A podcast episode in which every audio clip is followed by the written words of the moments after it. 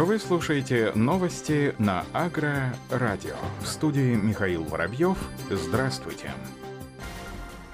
В Москве завершилась 22-я российская агропромышленная выставка «Золотая осень-2020», на которой аграрии всей страны демонстрировали свои успехи и достижения. Несмотря на трудности, с которыми столкнулись в этом году все отрасли экономики, АПК показывает рост. Текущий год, по оценке экспертов, принесет практически рекордный урожай зерновых. Наблюдается рост в животноводстве пищепроме, сообщает пресс-служба аналитического центра Минсельхоза России. Однако красной нитью всей выставки выставки стала тема цифровой трансформации отрасли. За три дня на площадках форума эксперты обсудили более 50 цифровых сервисов и различных решений, способных упростить труд аграриев. Колоссальную работу провел за это время Минсельхоз России, цифровая трансформация процесса господдержки, модернизация банка земель и так далее. Сейчас в рамках господдержки создается большая информационная система цифровых сервисов АПК Минсельхоза. Полученный цифровой прорыв в АПК – это синергетический энергетический эффект от работы федерального центра и региональной власти в части его цифровой трансформации. На региональном уровне у ряда субъектов уже имеются свои собственные цифровые платформы, направленные на автоматизацию мер господдержки АПК и повышение их эффективного использования. Значимые успехи достигнуты в Сибири, это Алтайский край, Новосибирская, Иркутская, Томская и Омская области. Региональная платформа цифровых сервисов призвана стать первоисточником данных для предоставления господдержки, источником источником данных для принятия управленческих решений на региональном уровне и позволит усилить эффект оказываемых мер господдержки. Самарская область соберет рекордный урожай зерновых. Такого урожая области не получала с 1990 года. Этого будет достаточно, чтобы полностью обеспечить губернию мукой, семенами и фуражом, а также осуществлять экспортные поставки. Об этом сообщает издание «Российская газета». Эти данные были озвучены на расширенном совещании, которое губернатор Самарской области Дмитрий Азаров провел с представителями крупнейших предприятий аграрного сектора, муниципалитетов, профильного министерства и научного сообщества общества.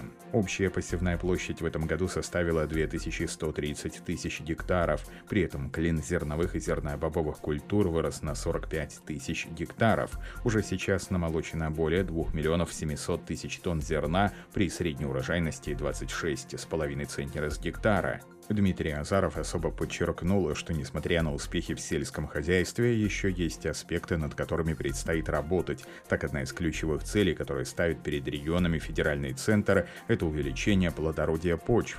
Эффективный метод достижения данной цели – внесение минеральных удобрений. Крупные агрохолдинги активно занимаются подкормкой земель, в результате чего получают хорошие урожаи. А вот крестьянско-фермерские хозяйства не столь активно применяют дополнительные меры по улучшению повышению плодородия почв.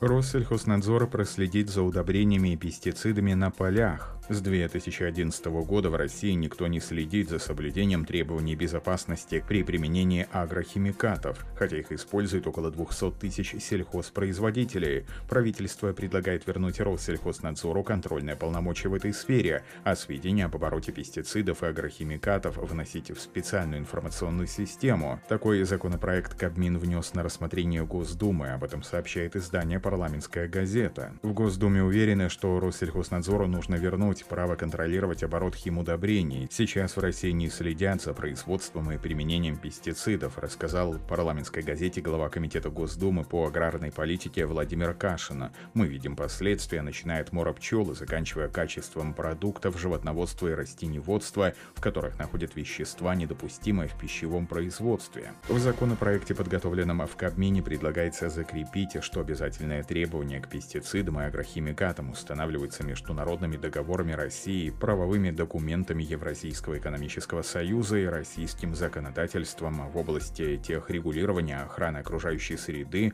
и обеспечения санитарно-эпидемиологического благополучия населения. Россельхознадзор будет контролировать ввоз агрохимикатов через государственную границу, а также соблюдение правил производства, продажи, хранения, применения, обезвреживания, уничтожения и захоронения этих веществ. Порядок организации такого контроля установит правительство. Также Кабмин составит список специализированных пунктов пропуска через государственную границу России, где разрешат возить удобрения. Сведения о них, а также об операциях, связанных с их оборотом, будут вноситься в специальную информационную систему. Представители Россельхознадзора хотят дать право запрашивать необходимую информацию об использовании агрохимикатов у граждан, юрлиц и представителей власти. Им также разрешат посещать здания и помещения, в которых производят и хранят удобрения, проверять земельные участки, где используют пестициды. Если обнаружат нарушения, сельхозпроизводителей будет ждать суд. Национальный союз агростраховщиков дополнительно направит информацию о возможных вариантах страхования садов Кубани. Отраслевые организации получат предложения по программам страхования основных природных рисков для садоводства и виноградарства в регионе, разработанные Союзом для Краснодарского края в прошлом году. Об этом сообщает пресс-служба НСА со ссылкой на президента Союза Корнея Биждова. Как отметил специалист, с учетом основных рисков садоводства и виноградарства на Кубани в 2019 году, году НСА разработал четыре программы по страхованию многолетних насаждений и их плодов. Круглый стол по вопросу, как развивать на юге эффективное садоводство, состоялся в онлайн-режиме 14 октября. Ключевым вопросом обсуждения стало урегулирование убытков в садоводческих хозяйствах Юга России, пострадавших от неоднократных заморозков в этом году. По информации организаторов круглого стола, объем отечественной плодово-ягодной продукции в текущем году будет на 20% на 1 миллион тысяч тонн меньше аналогичного показателя 2019 года. Говоря о готовящихся изменениях в страховое законодательство, спикеры мероприятия обсудили возможность повышения субсидирования государством до 80% стоимости страхового полиса для определенных категорий хозяйств. Помимо этого, темой обсуждения стала возможность страхования качества продукции уже в рамках обновленного законодательства. По данным НСА, всего в России по состоянию на сентябрь было застраховано 3700 гектаров многолетних насаждений в Краснодарском и Ставропольском краях, республиках Крым и Кабардино-Балкария.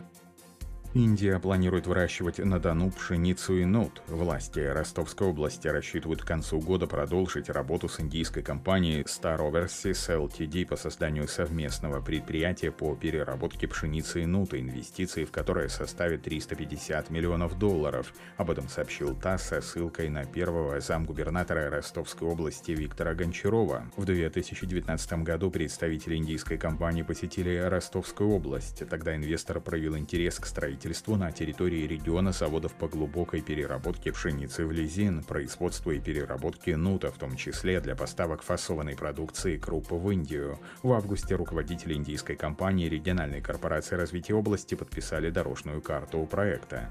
Виктор Гончаров напомнил, что в декабре 2019 года на 11-м российско-индийском бизнес-диалоге, который прошел в рамках Евразийского экономического конгресса, представители индийской компании подтвердили заинтересованность в работе с Ростовской областью по увеличению экспортных поставок продовольствия из России.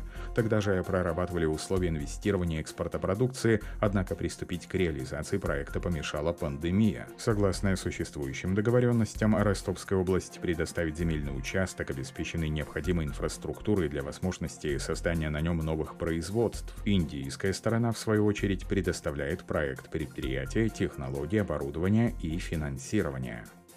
В Мичуринском ГАУ вывели уникальное подвое. Прививаемые на них сорта яблони или груши устойчивые к бактериальному ожогу, карантинному заболеванию плодовых культур в России и многих странах мира. Если в саду им заражено хотя бы одно дерево, то выкорчевке подлежит вся плантация, сообщает пресс-служба вуза. Ученые, используя метод направленной гибридизации, отобрали и скрестили самые устойчивые к данному заболеванию виды и формы яблони, включая дикорастущие. Это позволило плодовым растениям университетской греческой селекции быть устойчивыми к бактериальному ожогу. Исследования проводились совместно с коллегами из Всероссийского центра карантина растений Московская область. Данной работой в Мичуринском ГАУ занимаются ученые в лаборатории селекции слаборослых клоновых подвоев и других плодовых культур под руководством Максима Дубровского. Выявлять необходимые генотипы у растений, помогать заведующей учебно-исследовательской лаборатории молекулярно-генетического анализа плодовых растений Иван Шамшин.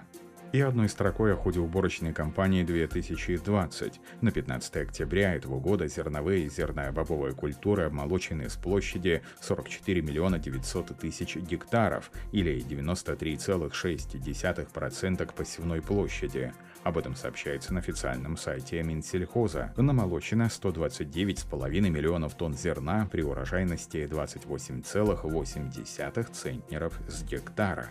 На этом все. Оставайтесь с нами на глав агронома.